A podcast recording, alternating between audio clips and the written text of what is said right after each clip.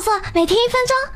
谁说戴套就不算强奸的？谁说女孩子遇到强奸就只能认栽的？哼，肤浅的人类！虽然我们女孩子力气小，但照样可以逃出强奸犯的魔爪。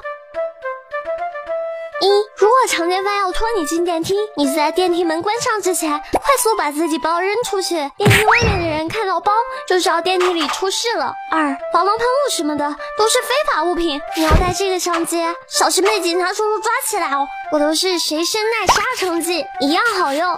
三，遇到入室强奸的，喊救命，才不会有人救你呢，喊救火，才会有人赶来围观。四，中指不仅能催情，还能催吐，在没有人能帮你的时候，用中指抠喉咙，吐自己一身，然后让强奸犯对你丧失性欲，无法继续强奸，然后对着他的蛋蛋凌空抽射，让他这辈子都不能再强奸。看谁还敢拿女孩子坏主意！